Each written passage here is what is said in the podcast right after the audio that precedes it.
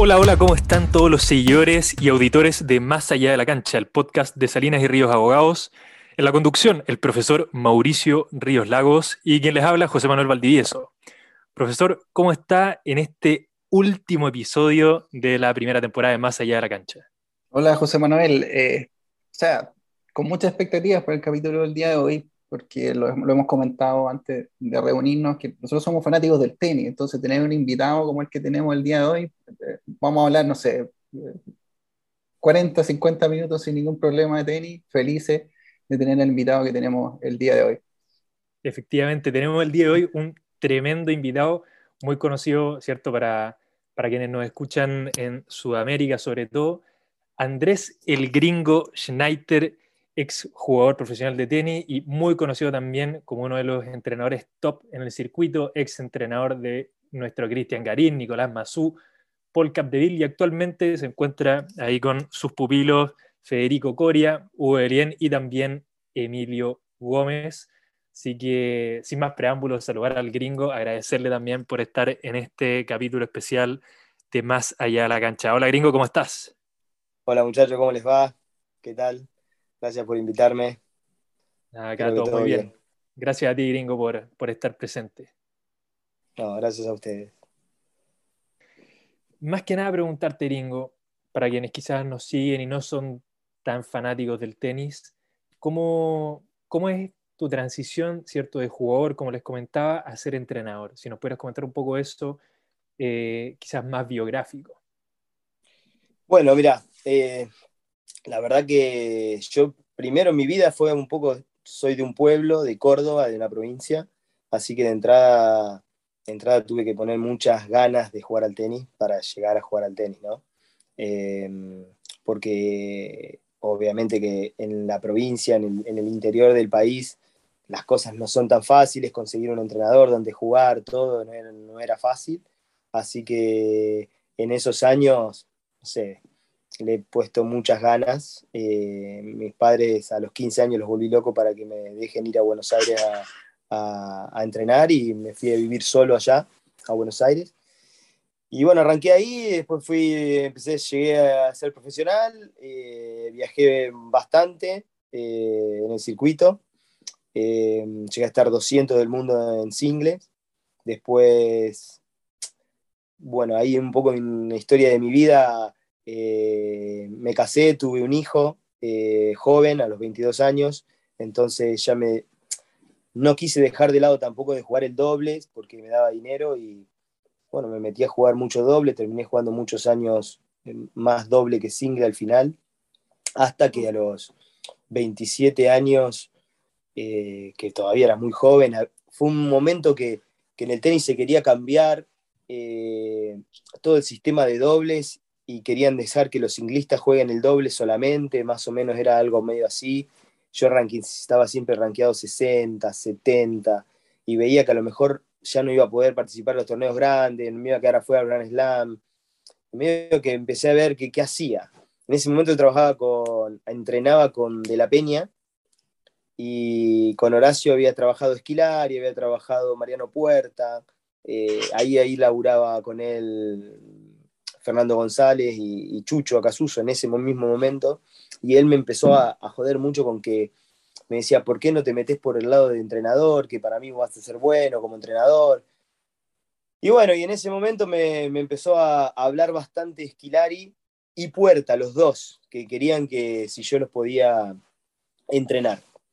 Y bueno, vi un poco una posibilidad que yo la sentí desde ese lado, ¿no? Que lo hablaba con mi mujer y decíamos, era un momento que venía un recambio del tenis, que éramos como unos 15, 20 exjugadores que íbamos a terminar de jugar eh, en esos próximos 2, 3 años.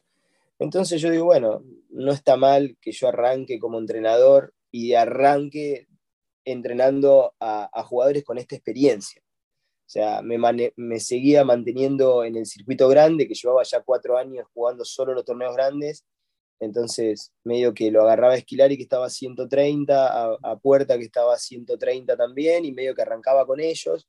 La, la empecé a ver como, como, buena la idea. Yo todavía estaba haciendo el mundo en doble, pero dije, bueno, me la voy a jugar acá.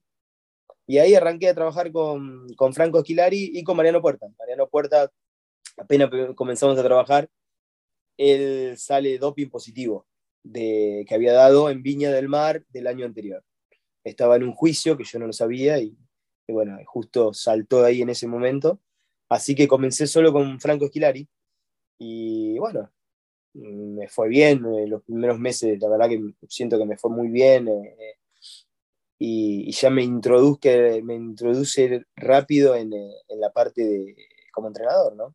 Y ahí fue, justo volvió Mariano del doping, y al año, al año que estaba trabajando con Mariano ya hicimos final de Roland Garros, o sea que ya como que, bueno, me quedé como muy metido en, la parte de, entrenador.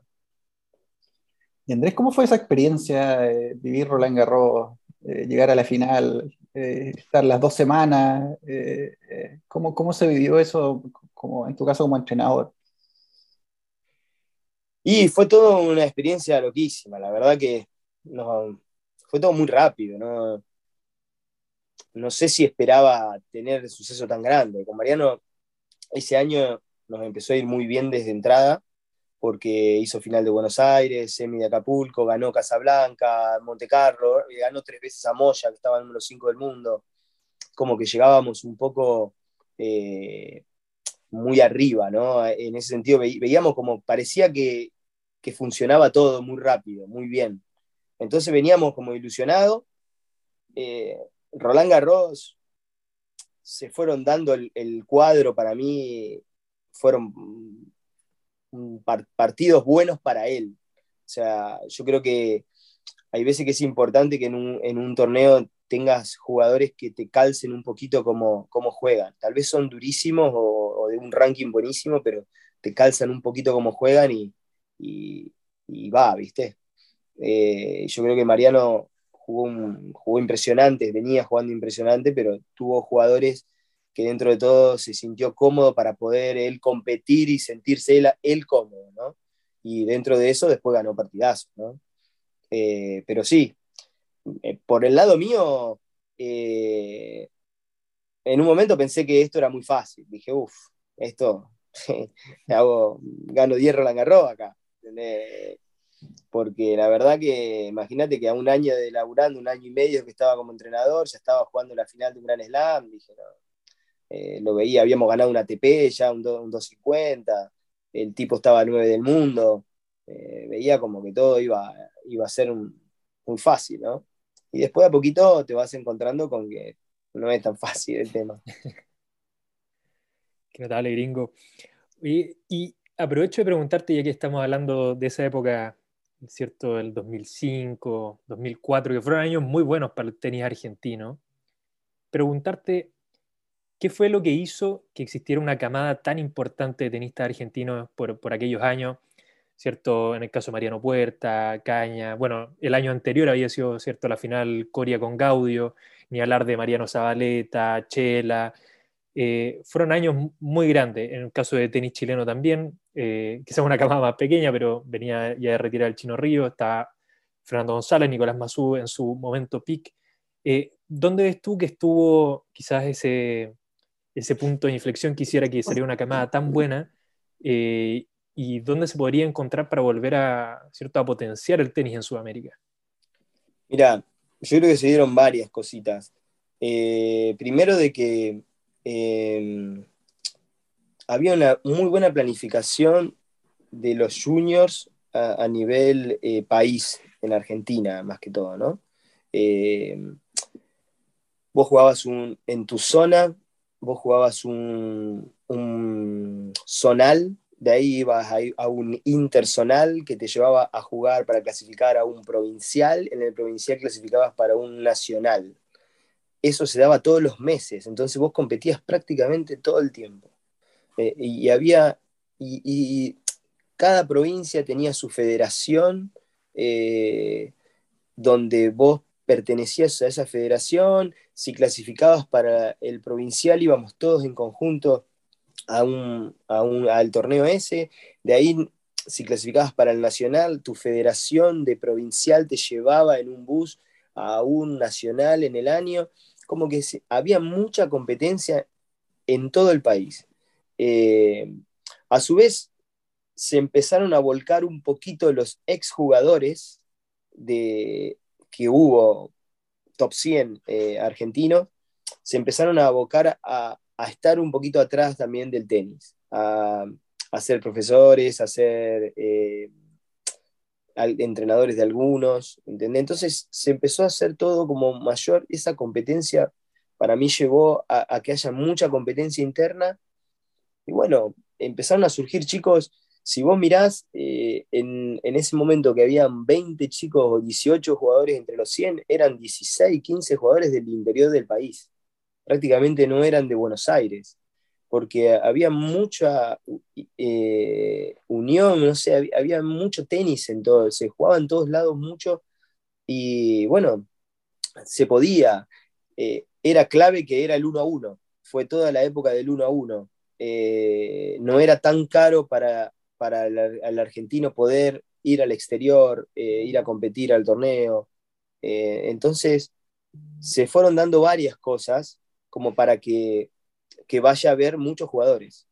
Después también fue todo ese momento de que es lo que retomó ahora un poco Horacio con, con los torneos. exacto, lo, de Menker que están haciendo ahora, eh, Don Menker, que es espectacular, porque fíjate que ya ahora de la nada hay. Eh, hoy veía que al US Open argentinos a la cual iba a haber 18, ¿entendés? A la quali del US Open. A su vez va a haber 3, 4 chilenos, va a haber otros 6, 7, 8 brasileros. Eh, o sea, vas a tener un montón de chicos, ¿entendés? De la nada. Y eso se lo dan a que haya un montón de torneos. Eh, entonces, ahí estaba la, Copa Ericsson, había toda una seguilla de torneos a final de año. Entonces, es como que había, todo llevó a que haya una camada grande, ¿entendés? También eh, dentro de un poco de lo mismo, todos estos jugadores eh, que, que, han salido estos últimos años también de Brasil, como lo que fue el Google Curtain, por ejemplo, eh, ¿cómo tú ves esa transición que se le criticaban a los jugadores latinoamericanos de que eran solamente buenos para jugar en la arcilla? y que se ha ido desmitificando eso ya con, con, el tiempo, porque nosotros vemos ahora que los jugadores ya tienen que, para poder rendir a nivel de ATP, eh, lo que están buscando tienen que estar ahora disponibles o estar en condiciones de poder jugar en cualquier tipo de superficie. ¿Cómo, cómo eso lo, lo, han manejado los entrenadores o cómo han podido también, dentro de los recursos que hay en, en Latinoamérica, como lo has visto tú en tu caso, eh, cómo se pueden ir a jugar distintos torneos que no solo solamente sea la preparación de arcilla? Mira, eso se da, no es fácil. Nosotros tenemos en Sudamérica muchísima cancha de pueblo ladrillo y no tenemos de cemento. Entonces, eh, hay poquitos torneos en el año que se juegan en cemento desde el nivel junior, muy poquitos.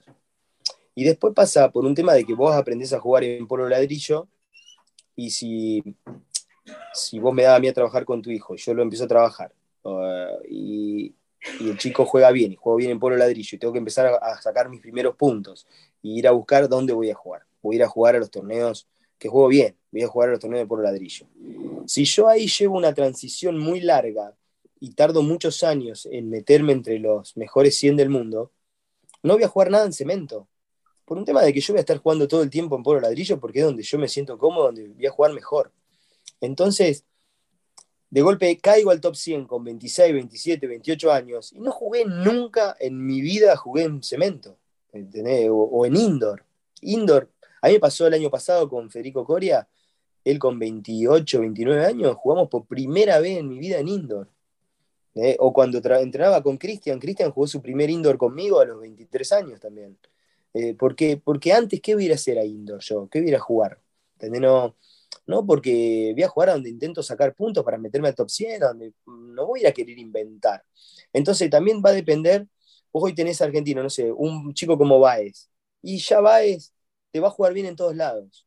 ¿Por qué? Y porque él ya, va, ya empezó este año con 20 años, 21 años, ya está en top 100, y ya están jugando y el, y el circuito te lleva a jugar a lo mejor 60-70% en canchas rápidas y 20 o 30% en polvo. Entonces a la larga van a terminar jugando ellos mucho más en cemento que en polvo y se van a ver adaptado a eso. Pasa lo mismo con Diego Schwarman, pasó lo mismo en su momento con Masú, eh, un poco con Fernando González, que terminó, fíjate, jugando muchísimo en cemento. Eh, de golpe el Chino Ríos fue diferente porque él medio que se fue a vivir a, Estados Unidos, ya se metió más por otro lado, Estados Unidos todo cemento, y tal vez apareciese allá ya jugando en cemento y cuando vos vas a buscar tus primeros puntos te sentías hasta más cómodo en cemento y al final terminás jugando más cemento. Pero es, un poco por, ese lado. Nosotros con el clima que tenemos y, con lo, y, como estamos todos pautados, no, no, no, estamos obligados a jugar indoors eh, y, y, eso también nos lleva a que jugamos muy poquito en cemento. Entonces, es como que todo te va llevando a que vos juegues mucho más en polo ladrillo. Pero si te metes rápido, terminás adaptándote mucho más en cemento. Hoy, comparación de lo que eran 20 años atrás, hoy una cancha de cemento se juega muy tranquilo. Hay canchas de cemento o canchas indoor que son más lentas que el polo ladrillo.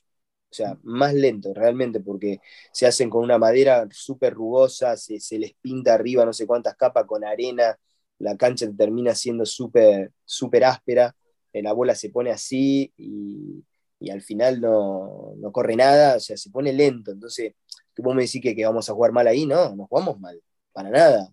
Cuestión de adaptarse un poquito y, empezar a jugar un poquitito más seguido ahí. Y eso, cuando tenés buen ranking, estás obligado. Y gringo, y en ese preciso caso, cuando ya tienes buen ranking y en el fondo tienes tu calendarización hecha en base a una temporada rápida, una temporada de, de, arcilla, polvo de ladrillo y de pasto, ahora que viene saliendo la mm. temporada de pasto, que me imagino que debe ser la transición quizás más compleja, sobre todo para los sudamericanos. ¿Cómo se trabajan ya, ya como inserto en la temporada? ¿Cómo trabaja el, pasar de Roland Garros, termino y, vale, ahora me tengo que poner a preparar eh, eh, lo que se viene para Wimbledon? Y bueno, eh, tenés que tratar de adaptarte, tenés muy poquitos días eh, de golpe los muy top tienen un poquito más de tiempo porque ellos no necesitan jugar tantos torneos y porque van a pocos torneos y los ganan, entonces a veces juegan menos que nosotros, que estamos jugando, viste, vamos viendo a veces que un torneo está más fácil y nos vamos, o cosas así. Eh, tenemos, tenemos poco tiempo para programarlo.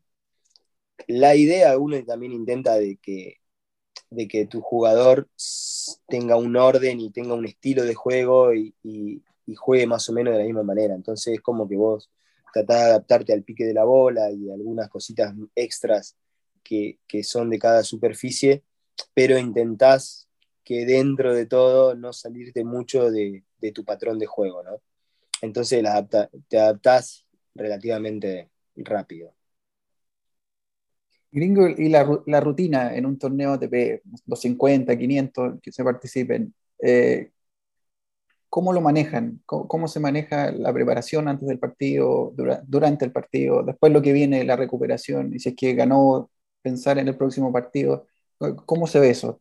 Mira, normalmente vos llegas a un torneo un viernes, un sábado, eh, normalmente entrenás doble turno, viernes, doble turno sábado, domingo, ya vas viendo, a veces ya quedaste para arreglar con alguien para entrenar, y si no, esperas un poquito que el sábado sale el cuadro y, a ver si, si agarras a un zurdo, un derecho, uno que saca, uno que algo más, más parecido a lo que te toca, o a veces ya haces un entreno solo con tu jugador vos y, y preparás algunas cositas, pensando en jugar un lunes, ¿no? Y después el día del partido, eh, no sé, yo mañana eh, jugamos segundo turno, ¿no? Eh, con Rublev, de las 11. Voy a calentar a las 10 y media, vamos a desayunar a las 9 y cuarto, más o menos, 9, 9 y cuarto, para que después tenga unos 45 minutos antes de las 10 y media de, hacer toda un, calentamiento de, toda movilidad articular y de todo, que es preventivo, todo mucho preventivo. Eh, que es como una pequeña entrada en calor para la entrada en calor. Ahí hacemos la entrada en calor de media hora. Eh, a las 11 lo armamos de esa manera para que, como vamos a jugar tipo 12 y media, una, siempre se calcula hora y media, dos entre un partido y el otro. Eh, Federico mañana debería comer, tipo 11 y media debería comer. Como vamos a jugar segundo turno, va a comer solamente carbohidratos, no va a poder meter proteína porque estamos muy justos. Si mete proteína muy chiquita, un poquito de pollo o algo, porque ya estamos muy justos sobre el partido. Pero sí va a comer. a su vez toma sus sales minerales o hidrataciones que va, tomando desde la noche anterior, ya va hidratando varias cosas que, uno ya está previsto que va a ser así. Y bueno, va, vamos al partido. Una vez que va al partido, también se hace una pequeñita entrada en calor de activación de unos 15-20 minutos antes del partido. Ahí arranca el partido, termina el partido y detrás del partido viene después toda una, recuperación que normalmente se vuelve a hacer con... Eh, nosotros estamos viajando acá con fisio. Eh, hoy, hoy está bastante de moda viajar un poco más con fisio, a veces que preparador físico.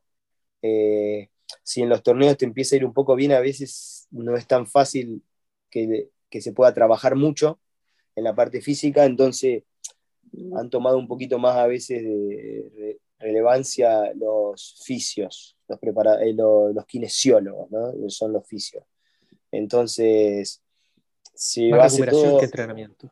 Sí, hace toda una recuperación con el, con el fisio después del partido, que lleva hasta dos horas a veces, porque a veces hacen hielo, hacen masaje, hacen todo trabajo de lo que se le cargó, aflojar el hombro, aflojar la pierna, aflojar siempre hoy por hoy hay, un montón de cosas que se te van cargando y que bueno, está ahí para dejar todo, todo listo.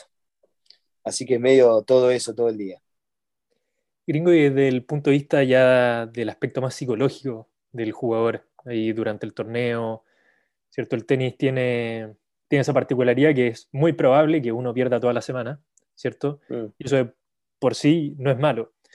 Eh, entonces, preguntarte un poco. Malísimo, estamos todos re locos. Todo re loco esto. Olvídate. ¿Cómo se trabaja? Porque uno que juega tenis, ¿cierto? En un nivel sub-amateur, ¿cierto? Eh, jugando y se, pone se desconcentra, se pone a pensar en cualquier cosa y le quebraron tres veces. Entonces me imagino que, eh, ¿cierto? En el alto rendimiento, en el profesionalismo, los jugadores top, esto se eleva por mil y conlleva una preparación, ¿cierto? Para momentos particulares de situaciones de partido, de situaciones de torneo. ¿Cómo, lo ves tú, gringo? ¿Cómo lo manejas tú también como entrenador? Y no, no, es todo un tema, es todo, eh, es un montón de cosas, ¿no? Es desde, muchos años, de cómo va abordando el chico, cómo, cómo compite, cómo, cómo encara los partidos importantes, cómo un montón de cosas que vos vas, tenés que ir descifrando y viendo durante todo ese momento que lo vas conociendo, a ver cómo, cómo lográs que, el jugador esté lo mayor tiempo concentrado y enfocado y que pueda sacar el máximo rendimiento. Eso eh, es un día a día de, que desde un entrenamiento o, mismo te diría desde previo, cómo prepara previo el entrenamiento, porque de todo eso que te digo yo, de que tenemos que hacer mañana y después, es como que hay una rutina de todo eso. Eh, si vos ya lo ves que esa rutina está, está hecha, está cualquier cosa, es porque agarrate, porque el partido puede ser cualquier cosa. Y, si sale el partido y también es cualquier cosa, al otro día puede pasar cualquier cosa también. Porque es como que todo para mí va, va enlazado, ¿no? Cuando vos ves a un jugador que está bien, vos lo ves que está enfocado en todos los aspectos, desde cómo come, eh, cómo, está preparado, cómo está en, todo, en, todos los aspectos, lo, vas, lo vas viendo. Y, eso se refleja en la cancha. ¿Algún jugador que te llame la atención, así que destaques por su fortaleza mental en ese sentido que, explicas tú? Mira, la mayoría de los, de los buenos son por fortaleza mental. Eh, tal vez ustedes ponen a uno o el otro en la balanza y decís, no, pero este está 40, fíjate que, bueno, pero ese 40 al lado del 80 es un avión, y el 80 al lado del 150 de cabeza es un avión también. Es como que se va viendo. Yo veo y mismo lo ve jugar a Djokovic en un partido y, y él el primer set de cabeza no estuvo el otro día, mm. ¿entendés? Y pierde el primer set, después vos ves que se enfoca o lo, lo veo a Nadal y cuando él, logra enfocarse, cambia automáticamente el partido.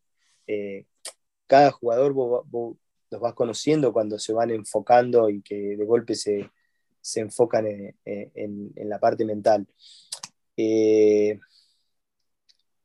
no sé qué decirte, pero es como que cada jugador tiene su manera de, entrar en ese estado eh, mental que, lo lleva a, sentirse bien y a competir, a, poder competir. Este, yo siempre lo que hacemos hincapié, yo creo que la mayoría de los entrenadores es que querés que tu jugador pueda competir al máximo y que pueda su rendimiento estar al máximo eh, eh, en el momento, en el partido ese. Mañana, yo, yo hoy no sé si mañana Federico va a estar en su mejor momento mental y, competir bien. Yo creo que estamos haciendo todo para que esté. Después tienen que pasar también cosas, ¿entendés? Para, para que se siga dando de la misma manera. Así que eso es un día a día que, que ahí está, ¿viste? Y Andrea, eh, también un poco de, lo mismo cuando eh, tenemos el jugador que fue a varios torneos, le ha ido bien, no necesariamente a lo mejor siendo campeón en todos, pero está en semifinales, finales, cuartos, pero llega un momento que después empiezan los resultados que nadie quiere. Eh, ¿Cómo se maneja eh, aquello? el, el, entrenador puede decidir dar cambio en el calendario, ir a otros torneos que le puedan ser más fácil, mejor descansemos esta semana. Eh, ¿cómo, se, ¿Cómo se ve eso cuando a lo mejor no, los resultados no se están dando como se esperaban? Y es un poco de todo eso, sí. Pasa que, no te va pasando de que arranca un jugador, eh, te doy un ejemplo, de Minaur, arranca el año y él en Australia juega bárbaro, pero después eh, viene viene con bastante buena actitud, energía, todo, hasta llegar a Monte Carlo, a esos torneos, que él se encuentra mal, no, le gusta jugar ahí. Entonces, son 6, 7 semanas de que el flaco empieza a perder en primera ronda, segunda ronda, primera ronda, a no encontrar su juego porque juega recto, no le gusta que le tiren la bola con tospin y, y en polo ladrillo todo te la tiran para arriba y ya le cambia todo. Entonces el flaco empieza a entrar en todo un, una quemazón, como decimos nosotros, de, un desorden terrible, porque no empieza a encontrar más su juego, empieza a perder la confianza, empieza a perder. Y ahí tenés que ver, ¿no? Tenés que intentar de que siga haciendo su juego lo máximo que pueda, de que siga entrenándose, de que siga estando con ganas, porque después viene Pasto o después viene lo otro, que él se vuelve, que el tipo se va a volver a sentir cómodo, y ahí tenés que ver que, que llegue con buena cabeza, en cierta forma, porque, porque ahí se viene todo un, desorden importante que si se te cae la confianza, si te cae todo, bueno, después, después es mucho más difícil sacarlo. Pero el calendario muchas veces no te ayuda para que vos puedas estar todo el, todo el año con una sonrisa y jugando y compitiendo siempre con una gana de loco. Que también lo verás en los sudamericanos, nos pasa mucho, viste que nosotros jugamos bien en una parte del año y después hay otra parte del año, a, veces a, los sudamericanos que se meten 40, 30. Eh, medio que terminás las, eh, las 3, 4 semanas que tenemos en Europa ahora y a partir de ahora no tocas más por ladrillo hasta Sudamérica el año que viene. Entonces, hay veces que jugás un par de torneos. Cincinnati es rapidísimo, Montreal puede ser rapidísimo, US Open suele ser rapidísimo. Tenés un, te toca Raonic, te toca Isner, te tocan un par de tipos que te van a cortar las piernas totalmente, que no te van a dejar jugar te, empezás a sentir de que, de que sos malo, de que no entendés la superficie, de que no te, no te sabes mover bien, de que, no, de que no devuelves bien o que tu saque no es tan bueno, y la confianza se te empieza a ir deteriorando por todos lados. Entonces el tipo se te empieza a encontrar de que todas malas, de que el flaco venía con una buena actitud y que venía todo bien, a que es, se siente el más malo del mundo. Entonces, bueno, y de ahí en más, te viene China, te vienen los indoors, te viene China, que las 3, 4 semanas de China, a veces la cancha es bala directamente, es muy rápida, muy rápida, Beijing, Shanghai, Tokio, eh, son rapidísimos. Después te vienen los indoors, que sí, los indoor, pero bueno, que volvemos a lo mismo, a lo mejor no juegas nunca en indoor, jugás dos torneos por año, en los años anteriores no jugaste, eh, perdiste dos semanas, se te terminó el año. ¿Viste? y no es tan fácil a veces, ¿entendés?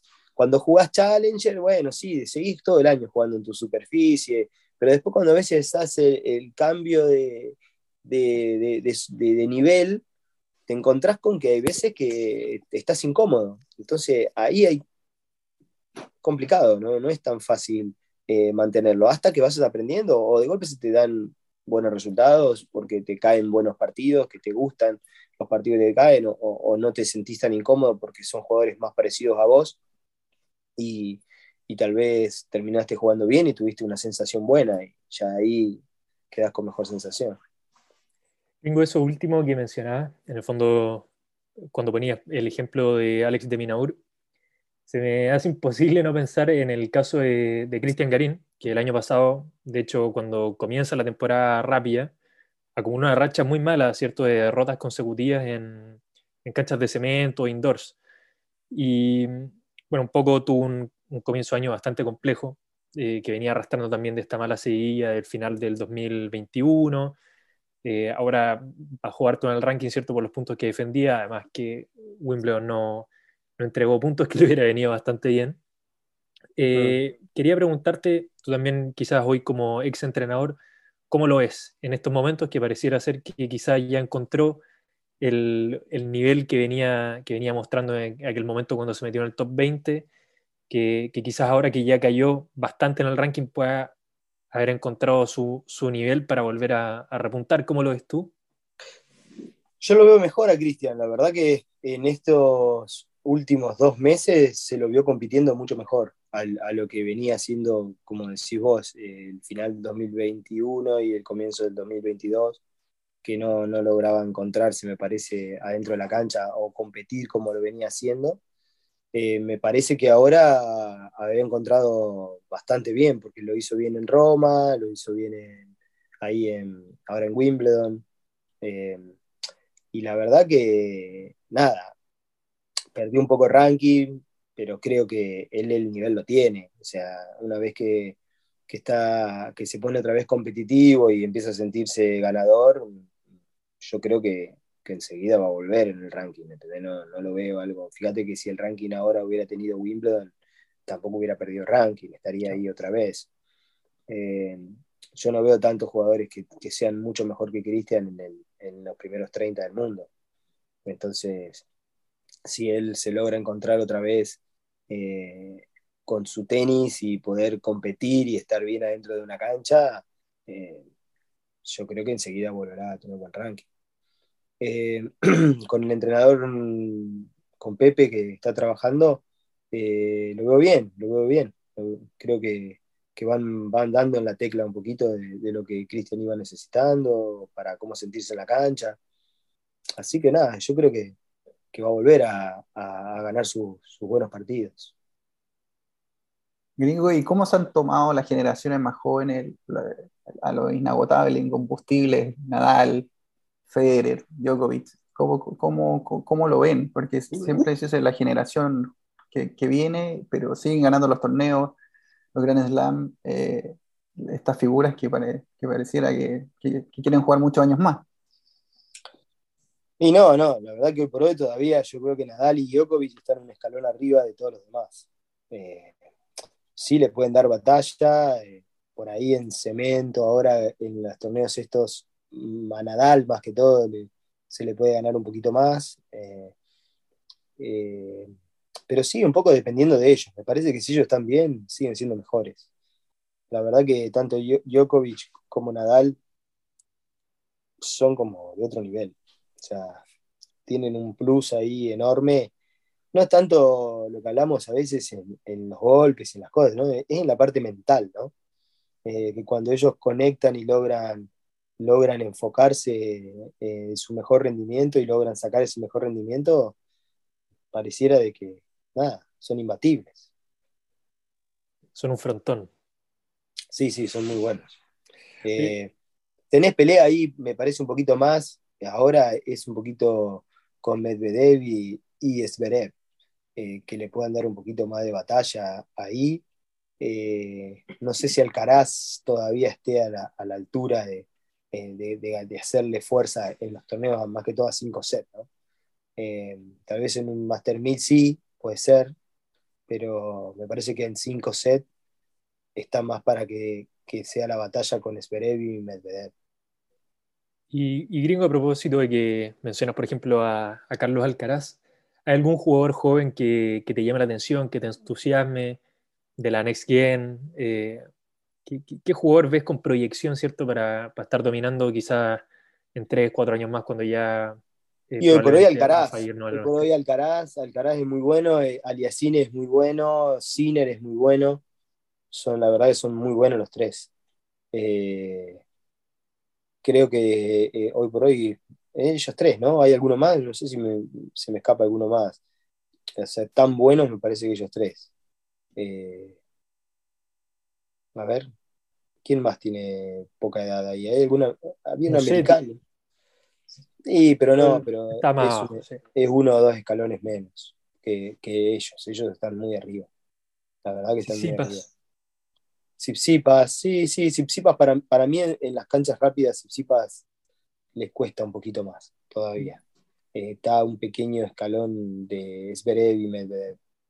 Eh, o sea, yo los veo ellos con que pueden perder, Sisipa puede perder con, mucha gente y, los otros no lo veo así. Claro, los otros no te bajan de una semifinal. No, no. Gringo, ¿y cómo ves el futuro del tenis latinoamericano? Mediano plazo. ¿Cómo, lo ves? Mirá, lo, veo, lo, veo bien, no, lo veo mal. Eh, con todas las complicaciones que tiene tiene siempre Sudamérica, ¿no? Eh, más que todo, no sé, yo te lo digo más que todo por, mi país, por el tema económico. Eh, económico y el lugar donde estamos en el mundo parado siempre es un, problema. Eh, que haya tantos torneos ahora en Sudamérica, para mí eso le va a dar un envión enorme, enorme al tenis. En Argentina tenemos a, los dos chicos de estos serúndulos que juegan muy bien. Hoy, de hecho, Fran ganó a, a Ruth. A Casper Ruth. Sí. Mm. Y, y Baez, Baez, que viene jugando espectacular también y tiene 21 años también. ya está 30 del mundo. De Chile está Tabilo, que, se metió este año y jugando buen tenis. Tuvo un poquito de mala suerte que, se lesionó, pero está, está para estar top 50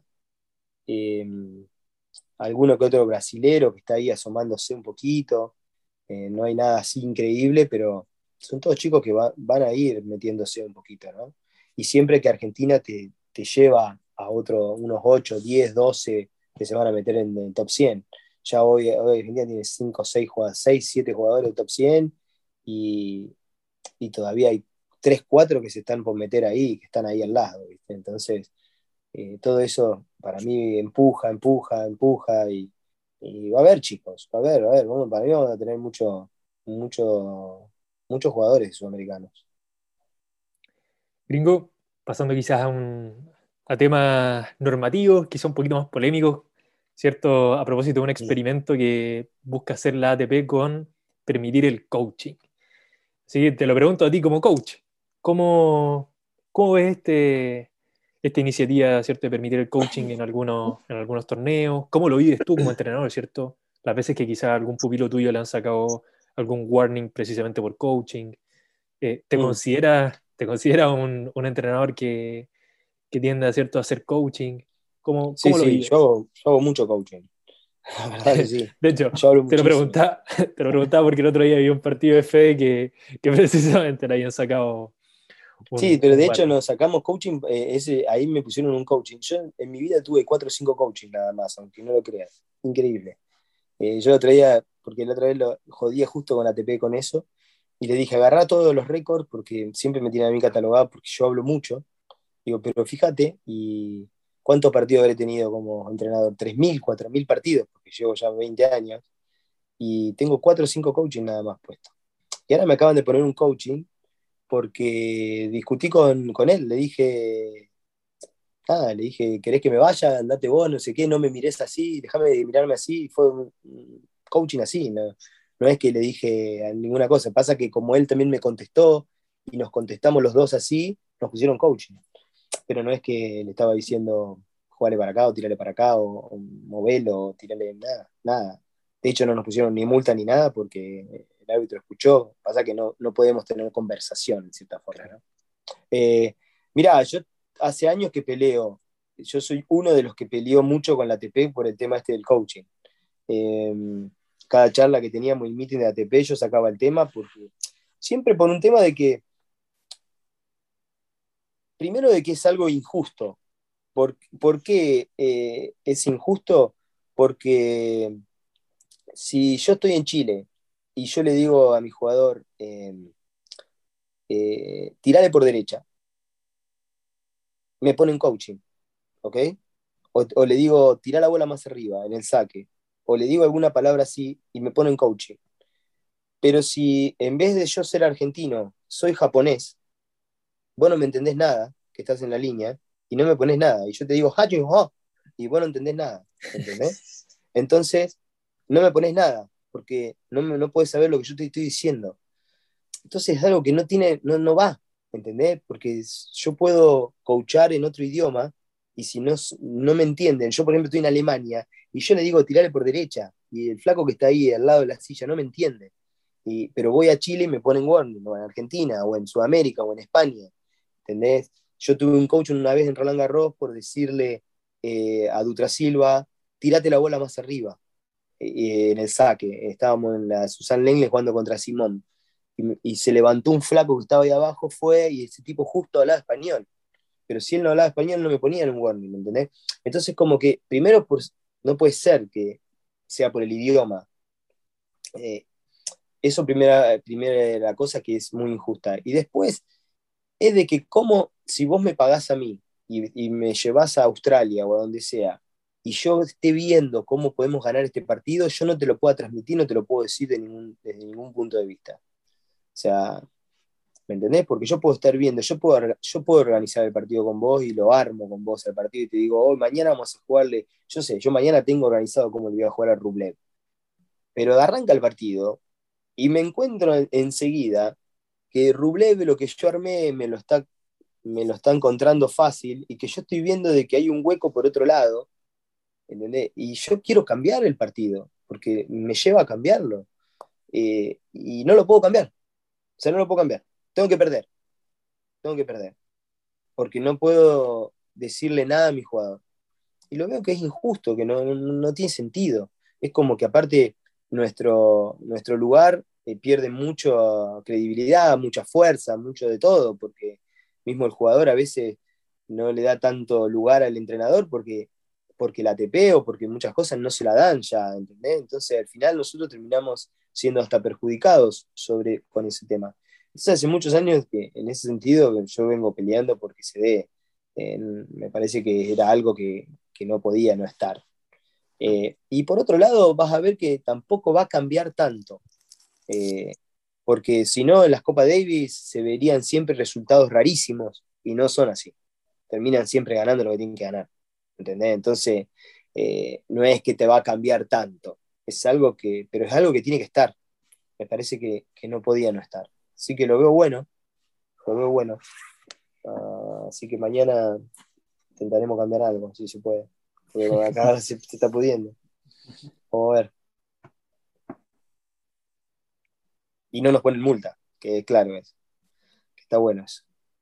Porque pagamos, ese día con Dutra Silva, me, por decir eso, pusieron 2.000 euros de multa. No, bravo.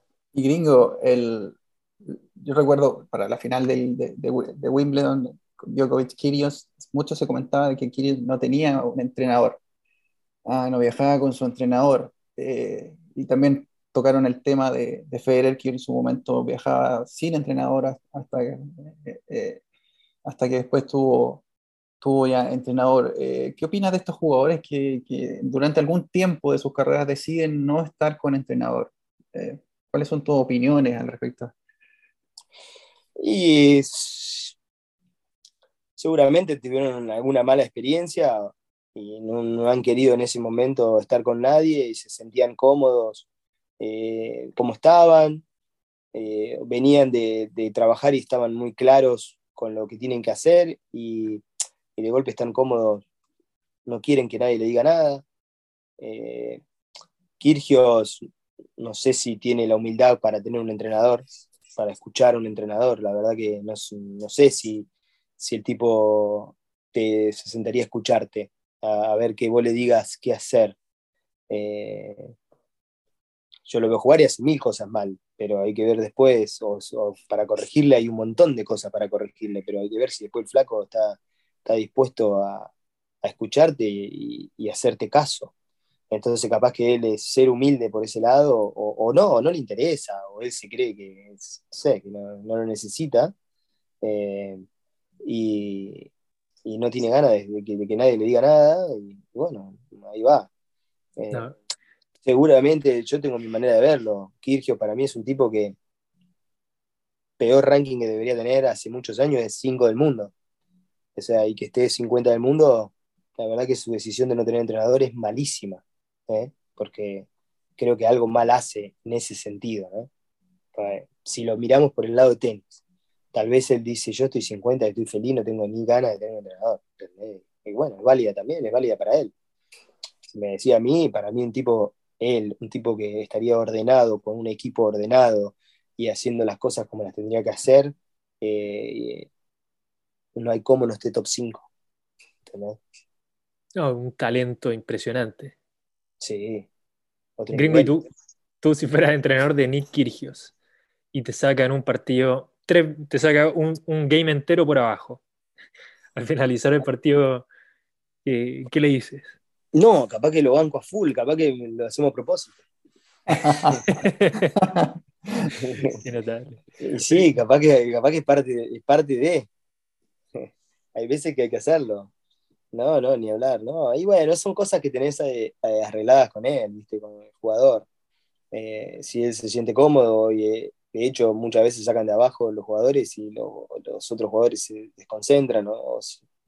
Hoy, hoy está, es parte, Hoy es parte sacar de abajo. Hoy ya hay 10 tipos que sacan de abajo. Em, yo qué sé. Si, está, si se puede hacer y no está prohibido, bueno, podés hacerlo. Todo vale. Si te da resultado y, te funciona, y bueno, usalo. Em, ya hoy está visto de ese lado. Antes era como una como que te estaba faltando mucho el respeto. Y ah, hoy yo creo que ya se ve un poquito más como, como que si fuera parte de, del tenis. Gringo, te voy a hacer una serie de preguntas cortas. Preguntas cortas, respuesta corta, más algo así como un ping-pong. Mm, Primera pregunta, ¿cómo ves a como entrenador? Lo veo bien. Nico arrancó muy fuerte como entrenador. Le tocó un proyecto, un proyecto lindo, duro, de todo, porque agarrar un top ten siempre es lindo todo, pero también es durísimo. Y, la verdad que le fue bárbaro. Logró, logró cosas buenísimas. Em, ahora siempre lo que. A mí yo lo digo siempre, ¿no? Que, yo he tenido muchos jugadores, entonces también me gusta que después el, jugador, el entrenador agarre un par de jugadores más, ¿no? y, y que haga buenos trabajos con otros jugadores también. Así que ese será después el desafío de Nico eh, en el futuro. Gringo, tu torneo favorito. Y Roland Garros. Roland Garros. ¿Cuál es la magia? ¿Cuál es la magia especial de, Roland Garros? Y de que es un gran slam y que es un gran slam donde, nosotros siempre nos sentimos con más chances de, que, de hacer un, gran papel. Entonces vas con más ilusión, más, con más ganas. Eh, es un buen, la ciudad, todo, París, Roland Garros, todo es lindo, ¿no? La verdad que... ¿Cómo es el gringo Schneider como entrenador? Tengo que preguntar a usted. No, a mis jugadores. Nada, no, yo soy muy intenso. Yo soy muy intenso. La verdad que eh, a mí me gusta participar mucho como entrenador. No, no soy de los entrenadores que, que se quedan un poco de brazos cruzados. Voy, soy como que estoy todo el tiempo eh, atrás, de la, eh, atrás del jugador. Me gusta jugar el partido con mi jugador.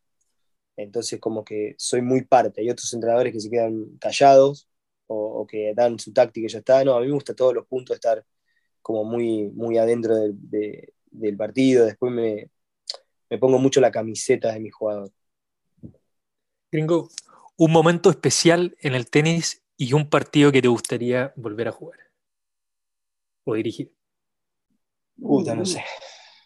No sé, porque tuve varios partidos así que. Te tiré un drop shot terrible.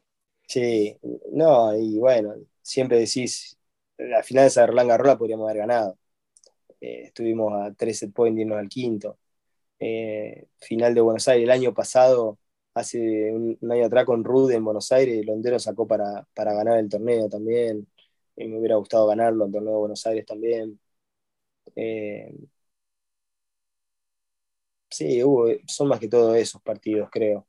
no, no veo otros partidos así que... ¿Y el, momento especial, el momento feliz? A mí me pone muy feliz cuando uno de mis jugadores gana un torneo o logra una hazaña eh, muy increíble ¿no? para él. Eh, desde Cristian cuando ganó Río, o algo, su primera ATP, o, Londero, o Puerta en su momento. Eh, Federico también cuando logra a veces ganar un Challenger o un ATP que hizo final y que o gana partidos muy fuertes, eh, me emocionan, me, ponen muy contento. Gringo, ¿cómo has visto la evolución del tenis? Ah, la tecnología, las raquetas, eh, ¿se juega mejor que antes, peor que antes? ¿El espectáculo se mantiene? ¿Hay más espectáculo hoy día? ¿Cómo lo ves? Y la verdad que hoy ha evolucionado mucho, pero yo veo que más la evolución de las raquetas y todo eso es mucho la evolución física, física y, de cómo se aguanta adentro de la cancha. O sea, hoy, hoy te juegan cuatro horas, cinco horas, como si nada, en cierta forma. Eh, se juega todo muy violento, eh, mucho más fuerte de lo que se jugaba antes. Los jugadores están mejor preparados físicamente, eh, se sabe mucho más de todo lo que es la prevención, la, comida, la, eh, la, parte física. Eh, está todo como hoy, hoy se conoce más, se, se, estudia más a los rivales, se, va, se ve más con la tecnología todo. es como que vas perfeccionando mucho más porque te lo permite eso. Antes vos, yo iba a jugar con vos y, y tenía que preguntarle a 10 personas si alguien te había visto jugar y ahora pongo tu nombre y me salen 20 videos, ¿entendés? Entonces te veo jugar y ya te analizo. Entonces, si vos tenés problemas, yo te lo encuentro en un ratito y mañana voy y te ganamos el 12 2 Entonces vos al final te vas a tener que mejorar porque si no, no le ganás a nadie. Entonces, hay muchas cosas que, que se fueron perfeccionando para mejor, ¿no? Para hacerlo más, todavía más, más profesional. Y en ese sentido, gringo, ¿consideras que han ido cambiando también los estilos en el juego, ¿cierto? Desde eh, los grips, ¿cierto? Como, como agarran la raqueta. Eh, tiendo a creer que hoy en día se usa mucho más el, con servicios fuertes, eh, mucho de fondo, ¿cierto? Cuando uno ve un Opelka, un Isner. Mm. ¿Consideras que ha habido un cambio, una evolución? hay, puede ser que, que hoy hay gente más alta que saca mejor, pero también hoy se devuelve mucho mejor. Eh, hoy hay poquitos jugadores con revés a una mano, hay mucho con dos manos y eso hace que devuelvan mejor. Entonces, eh, se, juega, se juega mejor desde ese punto, ¿no? Se devuelve mejor, se saca mejor. Así que no, no sé, hay un cambio ahí, pero creo que es respecto también que, que todos jueguen más con revés dos manos. Extraordinario. Gringo, Quizá ya para ir eh, cerrando, tengo una, más que una pregunta, un tema, algo que conversábamos ahí en el, en el backstage antes de, empezar la, grabación, eh, que nos contabas que muchas veces se suelen dar ciertas eh, dificultades por temas más bien de regulación, de, ¿cierto? de protección a los trabajadores en el mundo del tenis, un poco desde tu rol como, como, ¿cierto? como una persona involucrada en el mundo del tenis más no tenista, eh, que nos contaras un poco, ¿cierto?, sobre, sobre eso que nos señalabas ahí previo a, la grabación, eh, desde el punto de vista protección de derechos laborales, cosas más bien de esa índole. Sí, bueno, en, el tenis no, no, hay tanta profesionalidad desde ese punto, ¿no? Como el contrato, digamos, casi que ni existe. Eh, yo nunca en mi vida tuve un contrato con ningún jugador, o sea, jamás. Eh, ni cuando yo era jugador, ni cuando fui entrenador, nunca nadie firmó contrato. Sé que alguno que otro lo ha firmado a los contratos, eh, pero, pero no, es como medio, está todo medio en el aire todo eso, ¿no? Eh, arreglas de palabra, te pagan de palabra, muchas veces hay, son en negros, eh, no hay una protección atrás en el sentido jubilatorio o lo que sea de eh, ordenado, organizado, ¿no? Donde vos, eh, yo a veces, otra de las charlas que tenemos ahí con los meetings de la ATP, que yo lo peleo mucho, yo llevo ahora 20 años de entrenador y puedo llevar 10, 15 años más y yo me retiro con 60 años, ponele que no trabajo más y no tengo ninguna jubilación, no tenés nada que te da la ATP a nosotros como entrenadores. Eh, y tampoco el jugador. Entonces, como que todo, como esas cosas, hay muchas que están recontra en el aire. El jugador te deja de un día para el otro porque no le gustó como vos roncás, ¿entendés? Y te deja, y vos te quedás sin laburo y venías ganando cierto dinero y no lo ganas más. Eh, no, hay, nada que te avale en cierta forma atrás. También es un circuito chico, vos decís, pero a lo mejor sí, a lo mejor puedo encontrar pruebas y cosas como para hacerte un juicio, algo para... Pero tampoco va porque es un ambiente chiquito donde, donde tampoco vas a estar haciéndole juicio a cada jugador que te deja porque no te gustó o a lo que sea. Entonces vas todo el tiempo dependiendo un poco de la palabra, de cómo se da, de, la persona que es el otro. Y así es, arreglás con un serbio, arreglás con un alemán, con un ruso, con un chino, ¿entendés? Y, después trabajé y espero que me pague. Y así vas, ¿entendés? A ver si me deposita, no me deposita, si me paga, no me paga, te paga en negro, te paga en blanco, no sé, ¿viste? Es como todo, no, está todo muy en el aire eh, el tenis en ese sentido.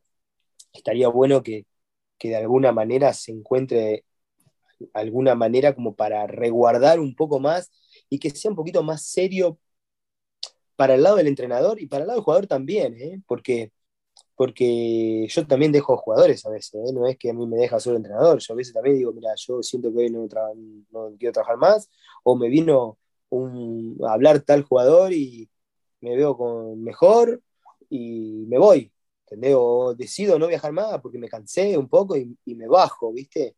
y no, no hay nada que regule esas cosas. Gringo, y de estas relaciones que nos contabas, eh, ¿cómo es desde el punto de vista del entrenador? Nos, iba quedando eh, eh, tener tres pupilos en este momento. ¿Qué es lo que sucede en tu caso? ¿cómo, te divides? ¿Queda tiempo? ¿Cómo, se estudia? es difícil, es difícil. es difícil porque tenés que tratar de, de estar con todos y no es fácil. Eh, ahora yo llevo de marzo, de final de marzo, que estoy acá en Europa. No he vuelto. Así que el año pasado viajé 39 semanas. Eh, muchísimo. Eh, mi mujer trata de viajar alguna semana cuando puede conmigo. a mis hijos a veces también. Y, y no es fácil porque si querés que les vaya bien, tenés que viajar mucho, tenés que estar atrás, no tenés que dejar que se te escape mucho eso bueno, no es fácil, por eso tampoco somos tantos los que, los que viajamos tanto, ¿no? Pero, pero sí, es difícil, el día se hace, se hace complicado, porque tenés que organizar como mañana, que te hablaba antes de todo lo que tengo que hacer con, para el partido con Rublev, si tendría a mi otro jugador acá, yo tal vez a las 8 de la mañana arrancaría trabajando con él dos horas, para entrar en calor 10 y media con Federico y que no se me interponga con, con el otro. Y cuando termine de jugar a la tarde, eh, Rublev eh, con Coria, yo a las 5 a lo mejor me voy a trabajar otra vez con el otro. Y, y, cuando estoy con dos en los torneos, los tengo que tratar de organizar así. O a lo mejor me juega el otro jugador, entonces tengo que organizar con, con el tour manager, el pedir por favor que me pongan el horario, que no me lo pongan al mismo horario para que un partido me juegue primero y después el otro, pero salgo de un partido, entro al otro, y ahí voy, ¿viste? Es todo un, tema, un tema grande de, trabajar con dos o más. Extraordinario. Gringo, ya estamos llegando al final de esta conversación. Notable, notable. Esta, conversación fue. Expliqué un poquito de tenis. No, de todo. Esta conversación fue un ace, fue un 6-0, 6-0, fue, fue notable, fue muy, muy entretenido. Eh, de hecho, yo quedé con ganas y con preguntas para, para que nos quedáramos hablando eh, hasta, hasta el partido con Rublev, pero eh, tenemos que dejarlo hasta acá y quería invitarte a dar una, un mensaje, unas palabras de cierre quizás a quienes nos escuchan, gran parte de nuestro público cierto de Chile que te tiene mucho, mucho aprecio, pero también en general a los seguidores del tenis, No sé si tienes algún, eh, algún mensaje que darlo, tú también, como dijiste, un apasionado de, este deporte tan lindo. No, la, la, verdad que darle las gracias a ustedes por, por, este momento, este espacio. También saludar a todos los chilenos. Yo la verdad que a mí me caen bárbaros los chilenos en todo sentido. Me encanta de que están siempre a full, de que son muy patriotas ahí atrás de los jugadores. A veces me toca estar en contra, pero bueno, la verdad que los banco igual, los banco igual porque cuando están a favor son buenísimos. Así que, nada, eh, el tenis para mí es un deporte hermoso. Eh, los que lo juegan siempre se enamoran del tenis porque es algo que te, para mí, un deporte muy completo que, que, lo puedes jugar prácticamente toda tu vida. Eh, entonces, nada, que sigan abocado al tenis, que sigan abocado a, a, todo esto, el deporte que es muy lindo. Extraordinario gringo. Profesor, estamos despidiendo entonces. Excelente cierre de temporada. ¿no? cierre de temporada. Excelente cierre de temporada. Gracias. Excelente. agradecerte, gringo, por, el tiempo que nos, que, que, nos, que nos diste y sabemos que tienes la agenda ocupada, estás con torneo con, eh, ahí con tus pupilos, así que nada más, agradecerte y desearte lo mejor. Bueno, muchas gracias, muchachos. Eh, lo mejor para ustedes también. Ahí nos veremos ahí, el año que viene. un abrazo grande. Chao, grande. Te deseamos también, por cierto, el mayor de los éxitos en el partido de mañana para Federico contra, contra Rublev. Y ahí estaremos siguiendo, por supuesto, a Federico, apoyándolo, apoyándote a ti en lo que resta de temporada. Y bueno, nos despedimos entonces de esta temporada a nuestros auditores y nuestros seguidores de Más Allá de la Cancha en la conducción, como en cada episodio a lo largo de este, esta increíble temporada, el profesor Mauricio Ríos Lagos. Y bueno, me despido yo también, José Manuel Valdivieso. Será hasta la próxima en este podcast de Salinas y Ríos Abogados. Nos vemos. Nos vemos.